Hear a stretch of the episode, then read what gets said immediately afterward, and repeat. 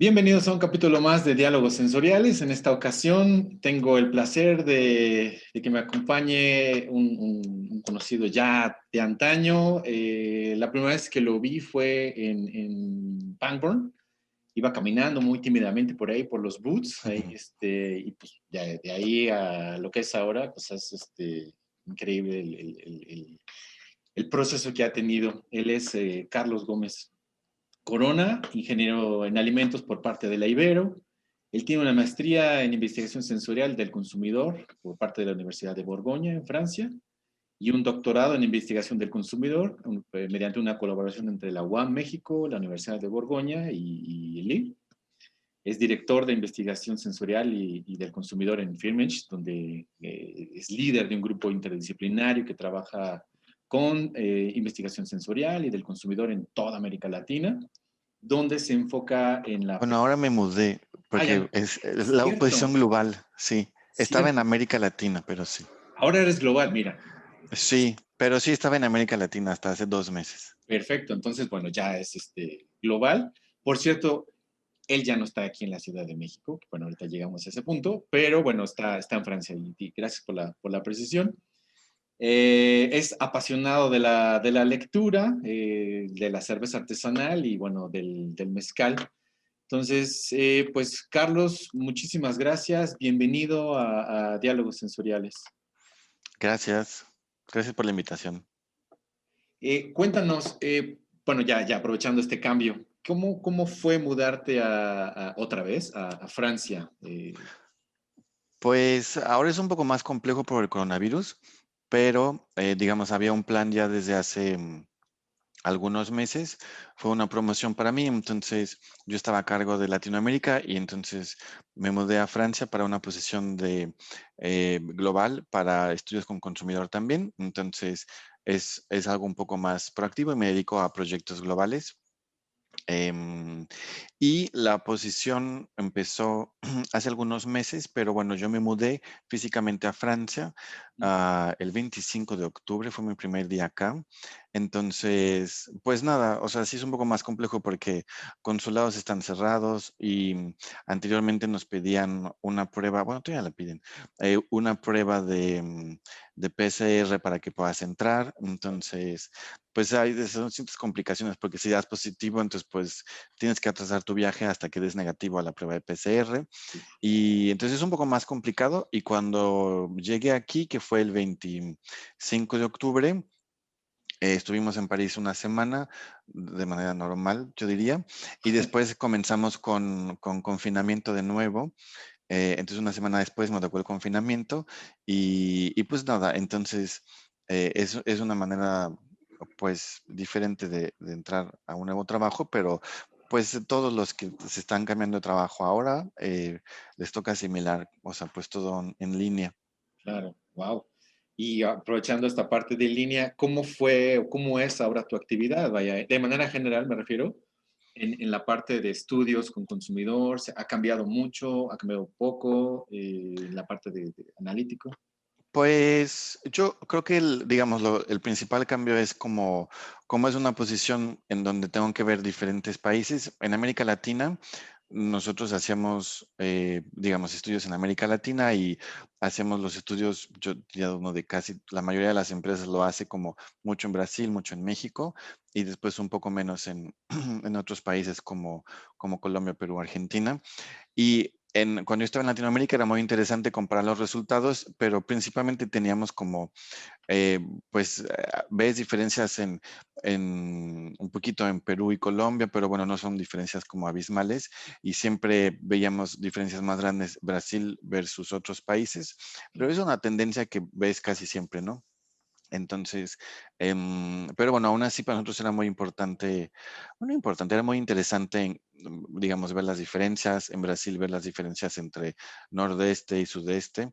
Y acá lo diferente es que, bueno, pues como ya no es Latinoamérica, pues ya son países, em, son múltiples países y comenzar a hacer estudios, no sé, en Asia, en Turquía, en en, no sé, en múltiples países en Europa.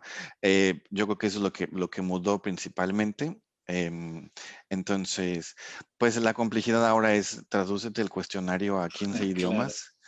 Em, pero bueno, ahora estoy estudiando italiano, pero hacemos pocos estudios en Italia, entonces no, no me sirve tanto. Okay, ya, yo diría que eso es lo principal que mudó los, los países y pues el tipo de, eh, de estudios, tenemos un poquito más de tiempo, entonces, em, pero bueno, yo diría que es eso, digamos, a priori. Lo demás es lo mismo, ¿no? Como metodologías eh, cual y cuanti para, para estudios con consumidor, con objetivos un poco diferentes, pero es algo similar. Ok, ok. Oye, ¿cómo, empieza Carlos Corona, perdóname, Carlos Gómez en, en, sensorial? ¿Por qué decides eh, sensorial? Pues yo no conocía sensorial los primeros semestres de la universidad. En la Ibero teníamos, sí teníamos una clase sensorial porque por ahí luego no todos tienen, no todas las universidades en México no todos tienen sensorial, los que estudian como algo tipo ingeniería de alimentos. Entonces ahí, em, bueno, empecé con clases de sensorial, em, me gustó y em, después tenía un profesor en, en la Ibero que él hizo el doctorado en la misma universidad, en la Universidad de Borgoña. Eh, y entonces él me dijo que, me dijo, ay, mi universidad e-, era muy buena en sensorial, me dijo, te voy a pasar el contacto. Entonces me pasó el contacto y, y ya, entonces todo está en francés y, y, bueno, o sea, como comencé a ver la información y ahí, eh, digamos, me interesó mucho la maestría y casi acababa de salir de la Ibero. Eh, pero bueno, mi primer contacto fue en la universidad. Después Em, cuando yo comencé a trabajar, en esa época se llamaba Craft Foods, ahora ya cambio de nombre. Eh, pero bueno, cuando yo estaba en Craft, yo estaba en la parte de desarrollo para galletas y veíamos muy poquito de sensorial. Craft tenía grandes centros como de sensorial en muchos lados del mundo. México no era el caso. Ahora es diferente porque, bueno, la empresa cuando después cambió de nombre tiene, tiene varios centros grandes de sensorial y tiene muchas personas que se dedican a eso en México. Pero bueno, cuando yo estaba no era el caso. Em, y bueno, ahí decidí eh, renunciar a Craft para hacer la maestría, donde me había dicho mi profesor en, de la Ibero, pero como era todo en francés, entonces tuve que ser un poco paciente y aprender primero francés entonces estuve estudiando tres años en francés. Al segundo año viajé para conocer la universidad y tener una entrevista con, las profesoras que estaban a cargo de la maestría. Y, em, y ya yo diría que lo que realmente, donde yo aprendí sensorial fue en, la Universidad de Borgoña. Y ya, pues entonces ya me quedé en sensorial para siempre. Bueno, consumidor, siempre me he dedicado un poco más a, un poquito más consumidor que sensorial. Algo en este proceso que, que, igual te, llevó a, internacionalizarte después de la maestría, también fue este paper, ¿no? Que, que participó en, el, en este Pangborn que menciono, donde fuiste ganador, ¿no? Ganador de la, de la beca. Sí, cuando yo después, em, digamos, hice la maestría, regresé a México a hacer la estancia, hice la estancia en, en PepsiCo, que también como desde hace muchos años tiene un área de sensorial y consumidor grande en, varios lados del mundo. Entonces regresé y empecé a trabajar ahí. Después em, lo que yo hice fue em, renuncié en PepsiCo para eh, hacer mi doctorado. Em, pero bueno, ahí no quería volver a renunciar y irme a Francia y etcétera. Entonces me quedé en México, pero con una colaboración con, con Francia y ahí empezamos a hacer, em, digamos, varios, eh, varios estudios y en el 2000, y creo que fue 2016, fue cuando me dieron la beca esta, tiene un nombre largo de Rosemary Pangborn Sensory Scholarship. Em, y mm, sí, eso fue muy bueno para mi doctorado porque honestamente en las universidades de México hay muy poco presupuesto. Entonces, si yo hubiera querido hacer múltiples estudios, ir a múltiples congresos, hubiera sido imposible. Y ese fondo es algo muy chistoso porque ese fondo se lo depositan al estudiante. Entonces, es, digamos, es pública la información, son, son 15 mil dólares. Te ganas 15 mil dólares que pues no lo puedes usar más que para cosas de tu doctorado.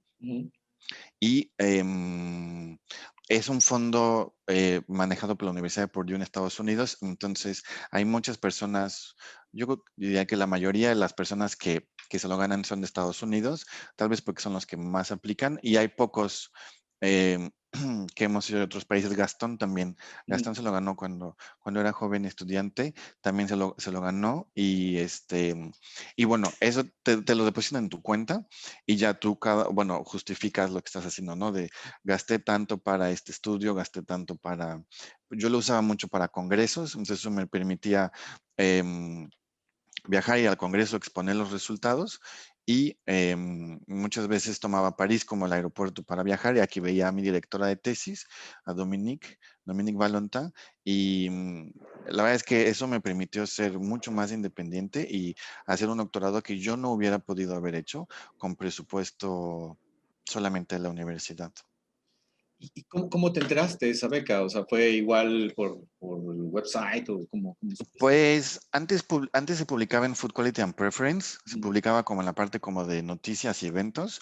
Decían, este, se abrió la vacante para este, mm, la, la, beca de Rosemary, Pangborn, bla, bla. Eh, el link de la Universidad de Purdue también, o sea, está, está habilitado y en algunos lugares lo publican. Este, por ejemplo, en el Pangborn no, tal vez deberían. Sí, sí, lo pregunto porque, bueno, eh, es, es, un gran logro, muchas felicidades, en realidad, como justo lo mencionas, esta parte de, de, fuera de Estados Unidos hay, hay muy pocas personas. Eh, esto creo que, que, da pie para, para que en México pues, se siga investigando, ¿no? O sea, creo que es muy poquito lo que, lo que hacemos en general como, como país pero hay, hay que impulsarlo un poquito más, ¿no? O sea, vaya, sí se puede, ¿no? El típico sí se puede, ¿no? Sí, sí, yo creo que sí. Hay, mm, pues no hay una, mm, eh, una tradición en México para sensorial y, y consumidor. Eh, se podría construir, pero yo creo que hay oportunidad para hacer muchas cosas. Entonces, la UAM ha concentrado los últimos años, yo diría que muchos estudiantes, eh, como el doctorado de la UAM está dentro de un doctorado en biotecnología, entonces se acaba haciendo como un poco, este, o sea, investigaciones que las acabas pegando como con tus primos del que hace química o el que hace biotecnología, pero eh, en mi caso no. Algo bueno de la UAM, yo creo es que son muy flexibles, entonces eh, estábamos haciendo un trabajo de consumidor para una maestría que pues técnicamente es un doctorado técnicamente es biotecnología, pero bueno, como sensorial está dentro de alimentos, los de alimentos están en el doctorado grande que es biotecnología, es bueno, por consecuencia los de sensorial también. Y aunque yo no hacía nada, nada de biotecnología, eh, bueno, algo por lo que decidí trabajar con cerveza es porque los biotecnólogos fermentaban ahí su cerveza. Entonces, era la único, el único punto de contacto que yo tenía con, con mis primos estudiantes biotecnólogos, pero eh, creo que la UAM, como es muy flexible, ha tenido esa, esa um, posibilidad de tener más estudiantes que se dedican a cosas que no son 100% biotecnología y les da un espacio en las líneas de investigación de esencial y consumidor, algo que no hace otras universidades como una universidad muy grande en, en México, que hay muchos alumnos de licenciatura este, que se forman en sensorial, pero no hay un posgrado que los pueda recibir. Claro, sí está, hay, como que falta esa parte, ¿no? Cierto. Sí, falta, y entonces acaban siempre metidos como con, ahí haciendo cosas de química, entonces yo creo que otra oportunidad es dejar a un lado a los químicos y irnos hacia otras facultades que son un poco más flexibles, sobre todo para alguien que se dedica a consumidor. Entonces, bueno, en la UAM también no es comercial UAM, pero la, la UAM sí es muy, es muy abierta a como colaboraciones. Entonces, la UAM tiene, eh, yo ahí colaboré mucho con con una investigadora que eh, ella estaba en el departamento de psicología social, que es de los pocos departamentos grandes de psicología social, y eh, pues bueno, ella como muy eh, también abierta a tener colaboraciones de consumidor, aunque ellos se dedicaban a violencia, migración, pero la perspectiva de psicología social es muy útil para consumidor. Claro. Sí, más, más ahorita, ¿no? Que porque sí, eh, esta, esta cuestión de interacción o de inclusión con otras áreas es algo importante para, para el mismo sensorial, totalmente. Sí, sí, mi consejo es dejemos a los químicos y los que nos dedicamos a consumidor, pues busquemos en otras, en otras eh, posgrados. Sí, sí, sí, pues algo, algo, algo se está moviendo por ahí, entonces pues ojalá y pronto aterrice esa, esa parte, ¿no? Sí, de entrada el próximo Senslatam comercial va a ser en México, entonces, em, pues es, yo diría que es como, eh, bueno, fue el primer congreso esencial y consumidor que teníamos en, en, América Latina. Hace algunos años se hizo, a mí no me tocó lo del Sensiber, que se, se, hizo en, varios países y por varios años, pero bueno, dejó de... Em, de tener, em, bueno, más, más fechas para congresos. Y entonces la idea con este Senslatam que acaba de pasar, em, que estuvo muy enfocado en, en Latinoamérica, eh, con investigadores de Latinoamérica, es, pues nada, es tener otro congreso similar a los que se tienen en, en otras partes del mundo, pero pues dedicados a, a, Latinoamérica. Entonces, ese congreso va a ser en 2022, a final de año. Eh, Ojalá y sea presencial.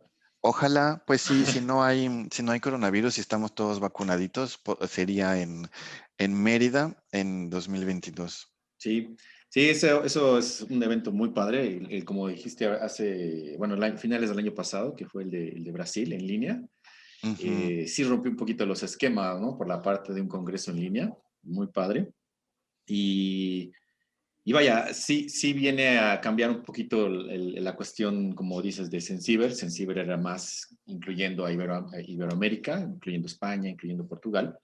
Y ah, ahora es totalmente Latinoamérica. Entonces... Sí, sí, yo creo que mm, había muchos congresos que eran como Iberoamérica, que yo siento que ahora no, no tiene... Em, ah, no es tan lógico, yo creo que para las, las generaciones más jóvenes, donde todos los congresos son un poco más como regionales. Entonces, había esa propuesta cuando se hizo eh, la reunión en, en, Sensometrics y mm, varios de nosotros empujamos como, pues mejor veamos hacia algo hacia Latinoamérica y hay muchísimas personas eh, trabajando en sensorial. Em, obviamente hubo más personas de Brasil por el Congreso, pero bueno, también es un país mucho más grande y ellos tienen muchas personas que se dedican eh, tal vez más a cuidado personal, cuidado del hogar. Entonces, toda esa industria tiene muchas personas que hacen sensorial. Eh, toda la parte de industria, o sea, cosmética, bueno, y también incluyendo, por ejemplo, fragancias. Eh, hay muchísimas personas en Brasil que, que se dedican a, sensorial, más las personas de alimentos. Entonces, pues es suficiente para tener un buen congreso. Sí, hubo un poquito más de 500 personas, entonces, híjole, yo creo que sí, hay, hay una, un muy buen empuje, ¿no? Fueron muchísimos, nosotros no, no pensábamos que fuera a haber tantos, me parece que el, el, la meta eran como 300, creo que 330 era la meta, más o menos. Sí, sí, creo que también que fuera en línea ayudó bastante, ¿no? Porque esa barrera del viaje a veces este, pues, impide muchas cosas. Pero mm. bueno, esperemos el de que sea presencial dos años, bueno, el año que entra. Esperemos, esperemos a Mérida, sí, sí. Y bueno, eso creo que puede hacer para que... Em, yo creo que, yo siento que la industria está más vinculada este, en Latinoamérica, y hablando específicamente de México, siento que la industria está más vinculada entre sí que la academia, ahora que lo pienso, porque personas, me han, me han escrito personas para decirme que están interesados en como en el comité organizador o formar parte de, de Eurosense. Eh, y las dos personas que me han escrito son de, eh, de, industria. Del Senlatam, sí, no sé qué dije. Del, Eurosense. También. Ah, no, no. No, Eurosense no. de, del Senslatam, perdón. Eh, fueron de la industria, eh, una persona de la academia. Entonces, yo creo que la, la academia tiene que ser un poco más, em, tiene que estar más presente. Sí, sería bueno. Ojalá, eso sí es este, importante porque ese vínculo academia-industria tiene que fortalecerse. Sí, sí, concuerdo contigo que se ha unido uh, recientemente la, la, industria Pero antes era cada quien por su lado, ¿no? Era así, no te presto mi información y es tuya, etcétera. Eso, eso ha cambiado afortunadamente, ¿no? Sí, eso está bien. Muy bien. Oye, en, la parte de, bueno, vamos a cambiar un poquito ya a la, parte de, de, metodologías y demás. ¿Qué, ¿Qué es la parte que más te ha costado trabajar en sensorial? La parte analítica, la parte efectiva. Eh... Mm, yo creo, no sé, estoy pensando. Eh, sensorial, eh, metodología sensorial, yo creo que no, porque la verdad es que la universidad, la maestría de la Universidad de Borgoña es una maravilla. Entonces, quienes puedan estudiar, estudien ahí, eh, pero es en francés. Eh, es muy enfocada, eh, yo creo que está dividida como en tres, o sea, un bloque grande de sensorial y sensorial puro, ¿no? Así de, y las pruebas de, de detección de señal y las triangulares y por qué la triangular y este, mucha teoría al respecto, muy bueno, el, o sea, clases de perfil sensorial, hicimos un millón de clases, eh, análisis, entonces, muy a la forma francesa, yo creo, de, de, cuál es el, el, enfoque que le dan hacia perfiles sensoriales, pero bueno, muy estadística, eh, etcétera, ¿no? Entonces, eso está bien, ese fue el bloque 1. Bloque 2, eh, sería como consumidor, entonces mucho de consumidor y quien nos dio consumidor, quien nos dio más consumidor fue mi directora de tesis, que ella es psicóloga cognitiva, entonces un enfoque diferente. Y el tercer bloque era estadística, entonces teníamos mucha estadística lineal, cosas de ANOVA y así, y mucha estadística multivariada que yo en mi vida había visto eh, y me pareció muy interesante. Sí. Entonces, eso fue bueno. Entonces, metodología sensorial, yo diría que no. Con consumidor, pues no. Yo creo que lo que me costó un poco más de tiempo fueron tal vez metodologías cualitativas, como, pero un poco tal vez más innovadoras, ¿no? O sea, salir del focus group. Entonces, entender bien cómo, cómo hacer etnografías, cómo analizar, y yo creo que el análisis cualitativo, eh, las personas que hacen sensorial y trabajan en consumidor, que son del mundo de ingeniería de alimentos, analizan pésimo. Entonces, eh, cuentan, cuentan número de muestras que quedaron en primer lugar, que en segundo lugar, que en tercer lugar. Entonces se hacen rankings, entonces cuantificamos los, los, los estudios quali. Eh, eso creo que es lo que a mí más me costó trabajo y hace poco tomamos un curso de metodologías cualitativas innovadoras con un consultor en Bélgica y hay muchísimas cosas que hacer en, en el mundo quali para salir del focus group. Sí, Tal vez eso es lo que más me costó tiempo para tener esa información. Sí, caray. No, y, y, esto avanza rápidamente, ¿no? Yo veo en el, publicaciones en el Food Quality o en el Journal of Sensory Studies que van, cada vez es, ah, esto anterior ya no, ahora hay que agregarle esto, ¿no? O, sí. Es, es, increíble cómo cambia la, la, investigación, caray.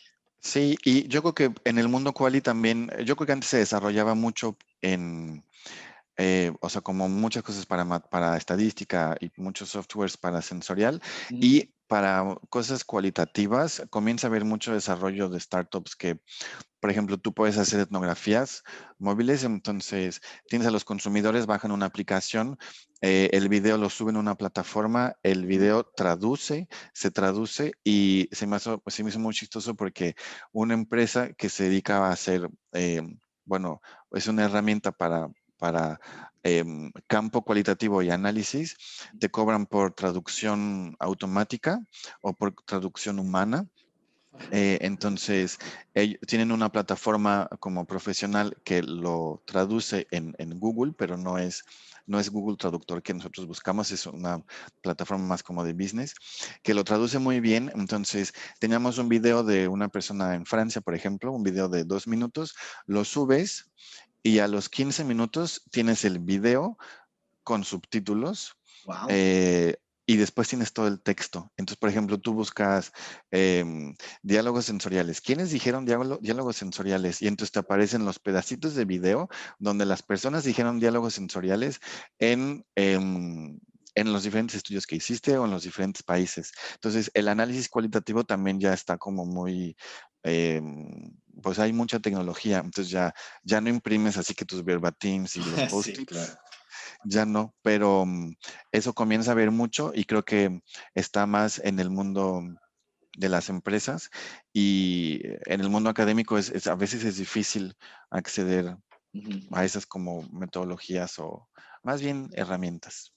Sí, porque pues, muy caro, ¿no? También, digo, entiendo estas, estos avances tecnológicos, pero sí, el procesador o el software que puedan usar a veces no es tan, tan accesible. Sí, hay algunos que son muy buenos, por ejemplo, eh, todo lo que se va hacia Big Data, que también en, consumidor siento que eh, desde los, del enfoque sensorial no hemos aprovechado toda la parte como de Big Data.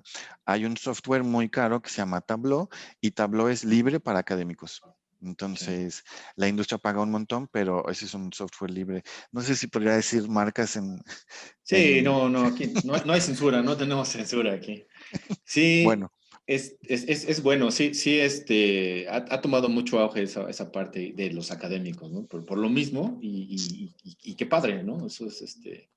Sí, también hay más softwares libres, entonces... Eh, tanto, tanto de estadística como otro tipo de softwares. Em, hay más desarrollo de software libres, entonces eso también permite que puedas hacer más cosas. Sí, y, todos crecemos, en realidad eso es, eso es lo mejor. Súper. Mm. Carlos, otra, otra, otra cuestión en ese sentido. Mm, ¿Cómo, cómo, vaya, nos has contado bastante y el futuro de, de lo que tú ves en tu perspectiva sensorial, pero en este camino, ¿qué fue para ti tener un panel sensorial? O sea, ¿qué, fue difícil, fácil? Cuéntanos si se puede un poquito del panel. Que sí, sí se puede porque también mucha de la información que tenemos en Freemanage ha, sido publicada y está en, línea, entonces puedo, puedo hablar al respecto tenemos un, panel, em, bueno, muchos paneles, em, y en México comenzamos con la idea de tener un panel con responsabilidad social, de responsabilidad social, que es un panel que mm, pensábamos personas que tuvieran algún tipo de discapacidad. Nosotros inicialmente habíamos pensado, eh, yo creo que estábamos un poco cerrados y dijimos, ay, bueno, discapacidad motriz debe ser lo más fácil. Em, pero bueno, eh, yo me puse a a buscar eh, en un listado del gobierno cuáles eran las ONGs y escribí a todas. Las que pude estuve como una semana escribiendo ONG por ONG. Entonces, dedicadas hacia discapacidad motriz, discapacidad auditiva, a, todo.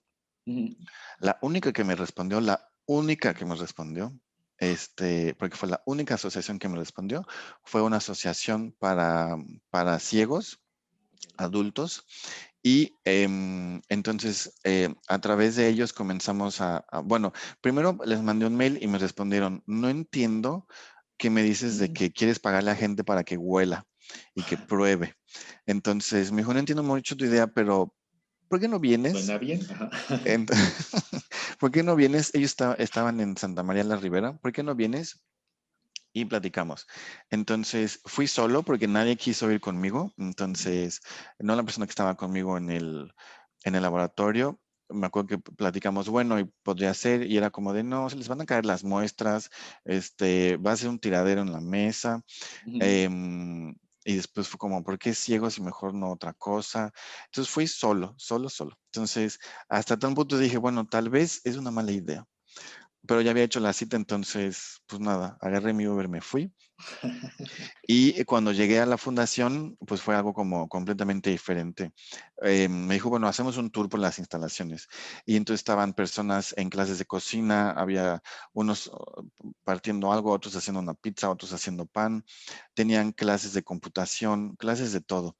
Entonces, ahí empezamos a ver que pues eran completamente independientes y ahí fue, como nació de tener eh, personas, panelistas con discapacidad visual. Y ya, entonces para no hacer el cuento muy largo, eso fue hace más de cinco años. Eh, comenzamos con ese panel que todavía está. Em, hace poco salió una publicación de Free Manage en el LinkedIn en el Día Mundial de la Discapacidad eh, sobre el panel. Em, y ahora es un panel que, bueno, lleva cinco años y, medio y la compañía empezó a tomar ese mismo enfoque y ahora hay paneles con discapacidad visual en, otros países. Entonces, yo creo que mm, algo que le hace falta a sensorial y consumidor es a lo mejor juntar esas ideas de un panel que pues no tiene nada de malo tener el panel de estudiantes o el panel de, amas de casa, pero creo que hay que empezar a ponernos metas diferentes. Y fue justo lo que en ese entonces mi jefa y yo pensamos, podríamos tener un panel con un panel de responsabilidad social eh, por varias cosas. Tuvimos un panel eh, con discapacidad visual, pero bueno, eh, podría ser un panel diferente, ¿no? Entonces, eh, creo que es, ahí hay una oportunidad de seguir haciendo cosas en el día a día de nuestras pruebas, etcétera, eh, pero tener algo como con discapacidad. Eh, creo que eso es algo, algo importante y que no es muy común en sensorial. No, no, casi, no. De hecho, bueno, es el segundo panel de discapacitados que, que conocí en realidad. Es este, y es, es, es fantástico esa, esa idea, ¿no? Porque te das cuenta que que el inútil es uno, porque pues ellos están en, en, en, todo, pueden, son, son capaces de hacer actuación, de estar en este pues, encanto, trabajar en sensorial, manejar, manejar aviones, etcétera. Sí, sí, sí. Está, muy cañón, pero pues, qué, qué, padre, entonces esa, esa conciencia eh, la, la, la, transmitiste hacia, otras, hacia otros países, ¿no? Que eso es, eso es, eso es más padre, ¿no? Y lo mismo se podría hacer con consumidor, ¿no? Entonces se podría trabajar con poblaciones vulnerables, se podría trabajar con personas con, bajos recursos, este, se podrían hacer muchas cosas, ¿no? Pero, pero bueno, son, son ideas que se, pueden hacer. Sí, sí, muy bien, muy bueno. Eh, antes de, llegar a la parte de descripción de, producto, que ya ahorita nos, nos, vas a decir cuál es, eh, quisiera preguntarte una serie de, opciones, bueno, más bien hacerte unas dos AFC o preferencia donde no se vayan empates. Em, ¿qué, ¿Qué prefieres, salsa verde o salsa roja? Roja, pero en México decir salsa verde o salsa roja es como muy generalista porque hay 100 millones de chiles rojos, entonces... Sí, vaya, puede decirte em, chile pasilla o chile cascabel. Sí, prefiero chile pasilla. Ok, ok. Pero verde o roja, roja. Ok. ¿Torta o baguette? Uh, me da igual. Yo, baguette, ayer comí una baguette. ¿Tacos al pastor o enchiladas? Ay, no, tacos al pastor. ¿Prueba triangular o tétrada? Ah, triangular. ¿Investigación analítica o afectiva? Analítica. No, afectiva. Afectiva. Eh, ¿Crepas o tartatán? Ah, tartatán. ¿Análisis descriptivo tradicional o métodos rápidos? Mm, yo diría que tradicional, porque después puedes hacer más cosas con estadística, con, bueno, con los dos podrías, me, van a decir, pero bueno, de preferir tradicional. Ok, ¿y cerveza o mate?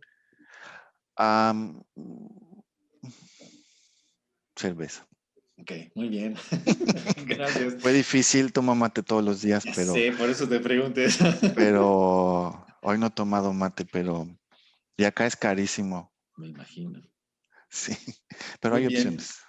Oye, eh, bueno, pues vamos a hacer una pequeña pausa. Eh, regresando, pues Carlos nos va a platicar un poquito de una bebida de los dioses. Entonces ya regresamos. ya estamos de regreso, eh, ya estamos preparados con el material para evaluación. Y cuéntanos, Carlos, ¿qué, qué vamos a degustar? Pues pensé en una cerveza porque hice mi doctorado en cerveza. Entonces el doctorado fue comprar cerveza artesanal con cerveza industrial y, ahora todos los artículos que me mandan para reviews de cerveza, yo creo que debería de regresar a publicar artículos de cerveza, pero bueno, es, una Duvel. Eh, Duvel no es francesa, es, de Bélgica. Eh, en Francia se toma mucha cerveza de, Bélgica. Se toman vinos de Francia, pero cerveza de Bélgica. Entonces, bueno, pensé que eso podríamos conseguir tanto en México como en, en, en Francia. Exacto, sí, de hecho tengo aquí también la, la, propia para poder hacer una, bien. un seguimiento. Muy bien, sí. Pues no sé. Em, ¿Con espuma o sin espuma? A ver, de entrada, yo, yo, creo que, no le gusta la espuma. Yo creo que con espuma, en, México es muy sin espuma y se hace un esfuerzo enorme por servir sin, sin espuma, pero, pero bueno, eh, pues sí, en el resto de los países un poco más de, tradición cervecera es con espuma. Tal vez hay algunas cervezas como esta hacen mucha. Entonces, a ver si le sigo así. Este, esta hizo un montón. Ahora, esta hizo más, mira, la serví así sin el menor cuidado y mira. Sí, un montón, sí. Bien, ¿eh? O sea, sí está. La, burbuja es este, grandota. Sí, es una deliciosa Duvel. Mm, ¿qué, qué, encontramos aquí? Este, mm, no sé, porque ahora post-COVID, entonces no estoy, al 100 todavía. ¿Tuviste COVID también? Wow. Sí, en un viaje en diciembre de regreso a México. Fui por, a traer a mi perrito porque se quedó. Ok. Entonces, era un viaje práctico y rápido, entonces solo ir por el perro y regresar, pero fui y me dio COVID y este, fui por el perro y ya regresé. Pero bueno, está regresando ya casi al 100% el olfato. ¿El gusto, el, gusto está, está, bien? El gusto nunca lo perdí. Okay. Entonces, gusto nunca se perdió. Sentía todo metálico, pero fuera de lo metálico, o sea, como dulce, salado, o sea, bien. Pero yo creo que la gente con COVID come saladísimo para llegar a sentir como un poquito. Sabes que a mí, a mí cuando me dio, eh, todo fue, fue, como contrario, el, se me potencializó la percepción olía, hasta decían, pues, que estás embarazado o qué. Aromas, gustos, era de volada, o sea, está cañón. Y, y, sigues como con mayor. No, ya, ya, ya, ya está a su nivel normal. Sí, sí, te puedo decir que es este, increíble es percibir eso, o sea, es este, mm. ese nivel. Sí. Y, y, vaya, ¿no? O sea, aquí seguimos, ¿no? Eso es lo bueno, eso es lo bueno. Sí, interesante. Pues bueno, con, con nuestro post-COVID, entonces, pues nada, es, es, una, es una Belgian Ale, entonces es una cerveza muy alcohólica, entonces muy lupulosa. Este, son turbias, entonces em, son cervezas que, que se ven mucho más turbias. Em, no son filtradas, entonces es un lúpulo un poco más floral. Em, es un sabor que no, es muy común en México, estos lúpulos más fuertes, pero, pero bueno, creo que eso lo hace muy este, característico de esta cerveza. Sí, es totalmente diferente a lo que se acostumbra aquí. Acostumbramos también la cerveza que, que no sea tan, tan amarga. este, y es interesante esa, esa parte frutal. Está muy buena, ¿eh? es como cítrico, ¿no? No sé. Sí, y bueno, sí tengan cuidado porque Duvel tiene 8.5 grados de alcohol, entonces... O sea, unas 3 ya nos pone contentos. Sí, digo, tampoco es tanto. Hubiera sido interesante tener una cerveza súper alcohólica. Hay algunas como de 30 grados, pero son difíciles de conseguir. Ahora que, bueno, si, si coincidimos en algún evento después de la, del, del COVID, hacemos otra sesión en vivo, porque Debo aclarar que esta sesión la íbamos a tener en persona. Este, ya habíamos tenido una, una cita antes de, de, tu mudanza y bueno, antes del COVID, por supuesto. Sí. Se, se, pospuso, ¿no? Pero con gusto la hacemos en persona en, un, en otro restaurante. Bien, bien. Hacemos una degustación de cervezas locales en Mérida. Ay, estaría fantástico. Ya está para el siguiente, la, la segunda vuelta. Hay varias, hay varias marcas buenas de, de cerveza artesanal en Mérida. Súper, bien, bien. Oye, ¿y con qué maridamos la cerveza? y con todo, este, no sé, Dubel, em, pues es, es, muy amarga, es muy floral, entonces yo creo que iría bien, o sea, pues con tacos al pastor. Es lo que te iba a decir, porque el maridaje ideal es tacos y chela, ¿no? Ese es como el eslogan mundial, tacos y chela. Sí, porque no iba a decir como, ah, el queso. No. Este, yo creo que iría bien con tacos al pastor. Iría bien con eh, pozole verde. Ah, ok. Iría bien con, eh, con ceviche. Con ceviche iría muy bien, como ceviche atún. Iría excelente. Ah, mira, ese lo puedo probar al ratito. Ya te diré. Sí. sí, ese es un buen maridaje para, para una Dubel. Este, y no sé, este, sí, yo creo que con eso. Súper. No, pues. Una recomendación de maridaje. Bien, así ya les queda tarea conseguirse una Dubel, que, que en realidad no es tan complicado conseguirla aquí en la Ciudad de México. Mm. Eh, si se les complica, también está en Amazon. Ya que estamos haciendo algunos comerciales, bueno, ahí, ahí, ahí lo, pueden, este, lo pueden conseguir. Eh, no es barata, o sea, no esperen una, una, cerveza, al menos aquí en la Ciudad de México, no esperen conseguir tres en, menos de 100 pesos, no, sé, no, no hay. Pero, aquí, aquí, en el, aquí en el súper cuesta un euro 20. Ah, mira, uff, no, cinco veces más barato. Un euro 20, porque iba a comprar otra que es mi cerveza favorita que se llama Triple Carmelit, que es similar, pero esa en, México solo se vende, yo creo que en, este, en una tienda en la Roma, donde casi siempre tienen, pero, y esa costaba uno, uno, un euro ochenta. Wow, no, aquí debe estar como en 80 pesos, por lo menos. Yo creo, sí. Pero bueno, hay muy, muy buenas cervezas eh, artesanales mexicanas. Y, y, bueno, México es el exportador número uno de cerveza en el mundo no es el consumidor número uno, entonces por número de litros no, pero productor sí. De cerve y el, movimiento de cerveza artesanal es, muy grande en México también. Sí, está, eso, es muy, muy bueno, ¿cierto? Y de hecho, aprovechando, tenemos el capítulo con Héctor Escalona, donde hablamos un poquito de cervezas. De cerveza, eh, sí. Eh, artesanal. Mm. Pues bien, muchas gracias, Carlos. Pues sí, vamos a, a continuar degustando esto mientras platicamos. Eh, ¿Qué le dirías a Carlos del pasado? Imagínate que te encuentras con él cuando está buscando y se da cuenta y le dice el profesor, oye, este, hay una universidad en, Francia que, pues, que hace sensorial. ¿Qué le dirías a Carlos del pasado? Yo, le diría que tome em, clases de francés en la prepa. Eh, y después clases de alemán, clases de alguna otra cosa que estudie, que estudie más idiomas. Em, le diría que no tome una especialidad en estadística que estudió en una facultad de economía en México, em, que no me sirvió de nada, absolutamente nada. Em, ¿Qué más le diría? pues nada, la verdad es que yo estoy como, o sea, muy contento de, de haber tenido la decisión de renunciar. Ahora, eh, CONACIT no beca este tipo de maestrías, entonces no es prioridad de CONACIT y ahora con el, la reducción de becas menos. Em, entonces lo que yo hice, yo ahorré, o sea, yo ahorré durante tres años este, para pagarme la maestría, entonces pues no tendría em, mayor problema en volverlo a hacer. Este, tal vez hubiera viajado más por, por Europa, pero bueno, yo no estaba becado, entonces con el dinero que tenía me tuve que quedar en mi pueblito en Dijon, este, estudiando, pero nada, creo que tal vez este, lo volvería a hacer igual, este, hubiera sido bueno estudiar idiomas antes. Ok.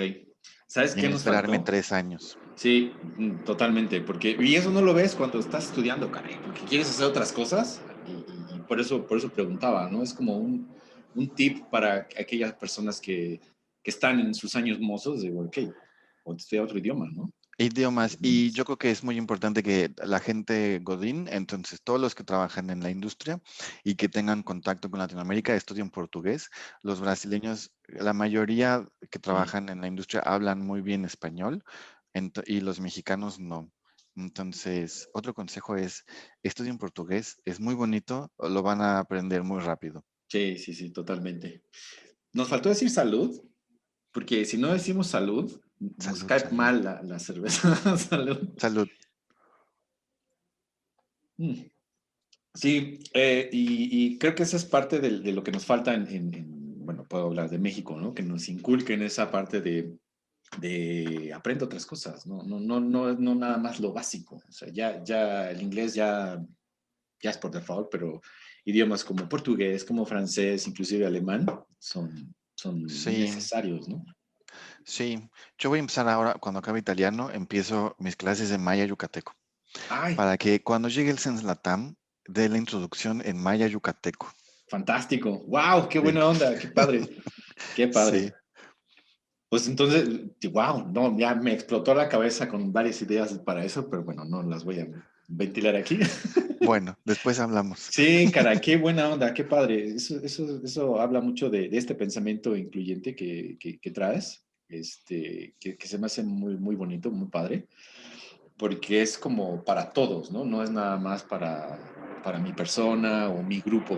Vamos a Sí, hace poco publicamos para una, un número especial de, de Current Opinion una, mm, algo más sobre, bueno, era un capítulo, era un, un, artículo sobre responsabilidad social. Entonces ahí poníamos unas como, o sea, guías, recomendaciones, porque yo creo que en México nos vamos como con la moda de hacer cosas por, en realidad virtual, todo en línea, social media, que está muy bueno, pero hay un montón de cosas que estamos dejando atrás en México que nosotros lo podríamos hacer.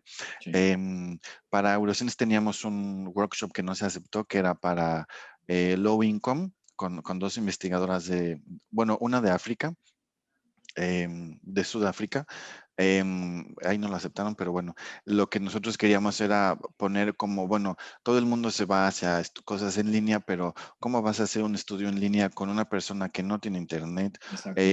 y luego con personas que no, que no pueden leer, porque bueno, en países como México, donde la pobreza es altísima, entonces, pues no podemos aventar service en línea y esperar que todo el mundo los conteste.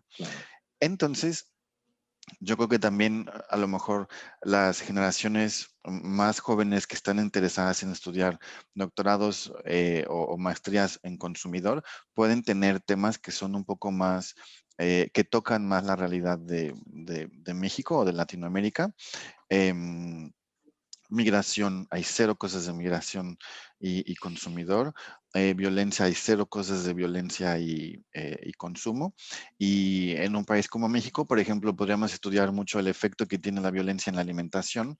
Em, o sea, por ejemplo, si tú vas a un supermercado que está lleno de militares, el mexicano por este miedo que le tiene a la violencia, tú no vas a ir a ese, a ese, a ese supermercado, entonces te vas a ir caminando, no sé, eh, kilómetros más para ir, ¿no? Entonces, eso nosotros queremos llamarle más como seguridad alimentaria, eh, que tiene una variable social que es violencia, que no se mide en, en, otros lugares, ¿no? Entonces, bueno, esos son como ideas de cosas que podemos hacer que son interesantes y, y, y muy útiles para un país como México. Eh, y otros en Latinoamérica que tienen situaciones similares. Claro. Wow, mucho que hacer. Me quedo con esta, con esta idea de, de trabajar más, de hacer que, este, fortalecer el vínculo entre academia, entre industria, entre buscar recursos para, para apoyar estas ONGs, etcétera, ¿no? Eso es algo muy, muy, muy padre y que se puede hacer, vaya, ahora sí que depende de, de, cada quien, ¿no? Tener ese, ese, pequeño cambio. Creo que está, está muy interesante. Eh, y, y, qué tan, ahorita, decías algo de, de, la comida y esto es, ¿qué tanto para ti que estás acostumbrado en un sentido a la comida mexicana, porque puedo entender que, que, que eres eh, especial en el sentido de te gusta comer, ¿no? O sea, disfrutar la comida. Sé que en Francia también hay cosas muy buenas, pero esta, esta parte de, de, ahora que estás allá y buscas comida mexicana. No he buscado comida mexicana. A unas cuatro cuadras hay un restaurante que solo le tomé una foto, pero por morbo, porque decía los mejores tacos, los mejores tacos de Francia, pero tenían, este, eh, los podías pedir con queso raclette, con queso no sé qué, y salsa barbecue o salsa de Argelia. No voy a ir nunca. Yo cocino como la abuela, entonces yo eh, cuando estaba en México, yo me preparaba mis chiles en vinagre, yo hacía mi mole desde cero, tostaba mis chiles, etcétera. Entonces, acabo de encontrar una tienda que se llama Mi Tiendita a las afueras de París. Entonces, venden todo. Venden lo que me hacía falta que en la vida, que era em, hoja santa, chiles guajillos, chiles, o sea, todo lo que se te pueda ocurrir. Hojas para tamales, maíz pozolero.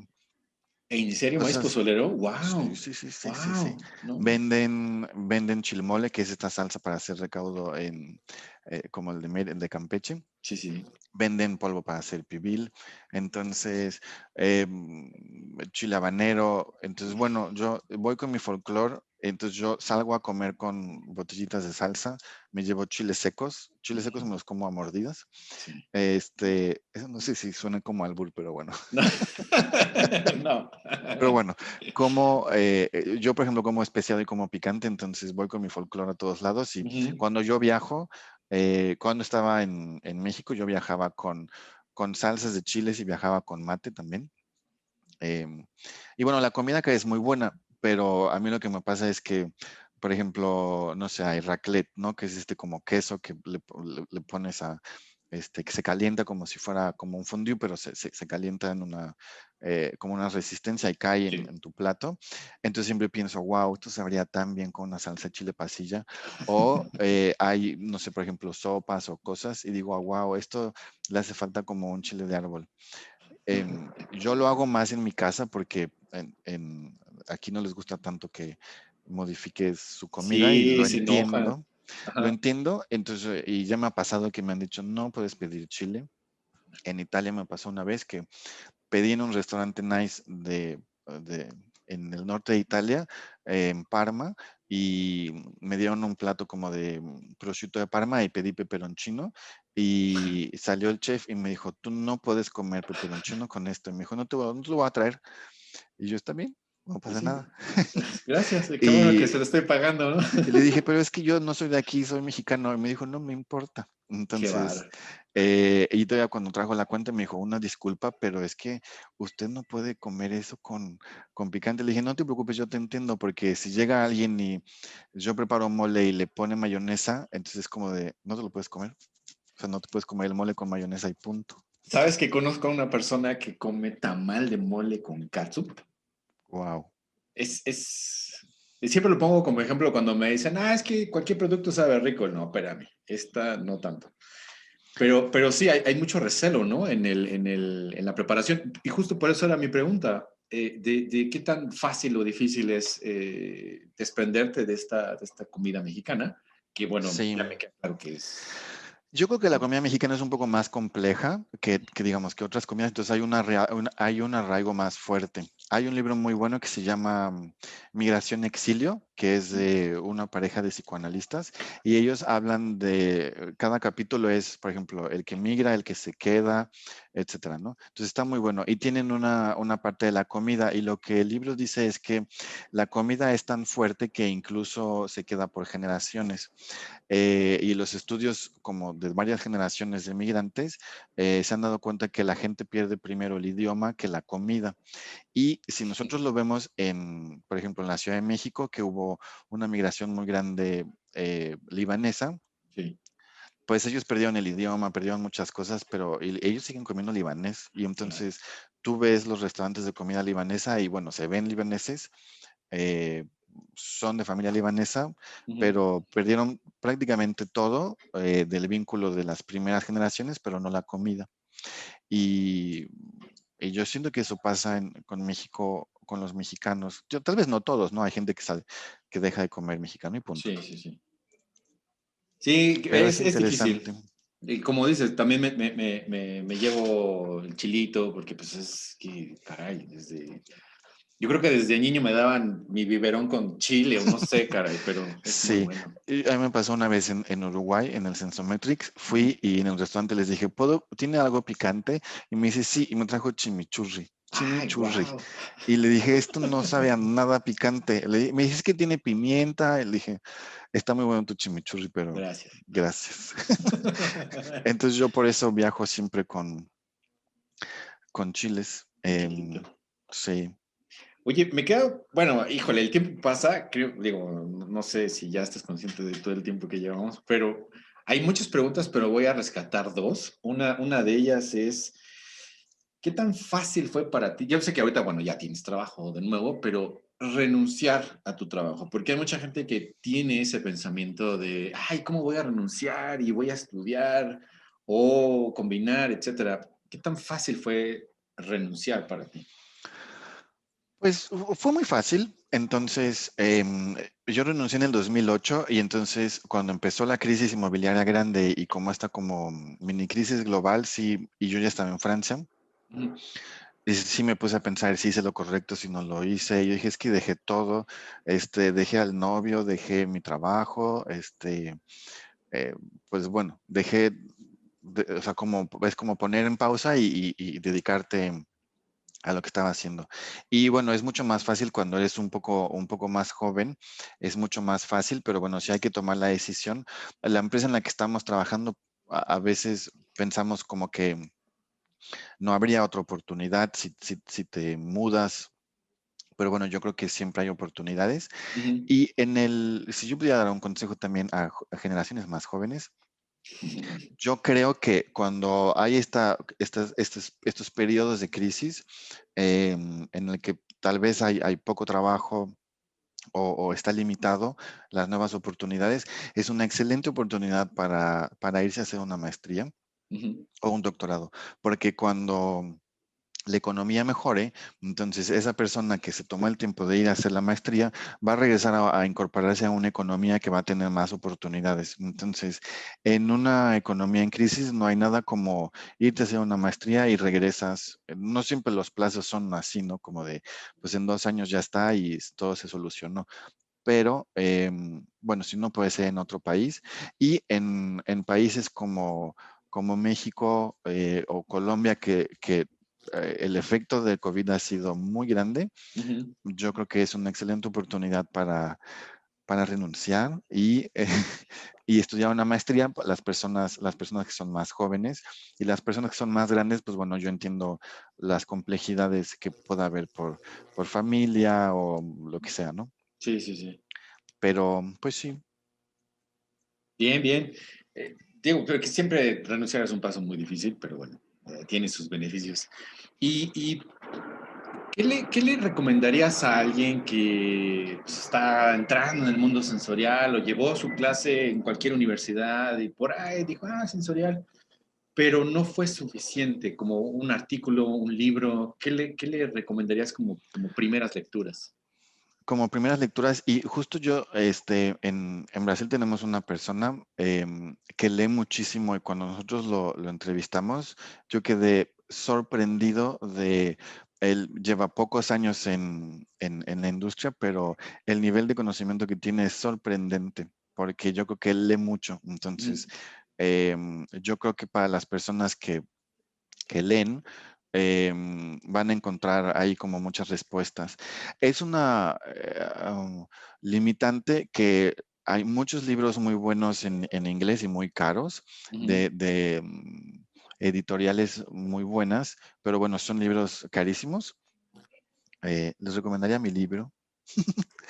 Eh, ¿Cuál es? Ponlo de una vez, digo. El libro, el libro está, bueno, hicimos una mini, mini editorial solamente para este libro que se llama Shock Editorial.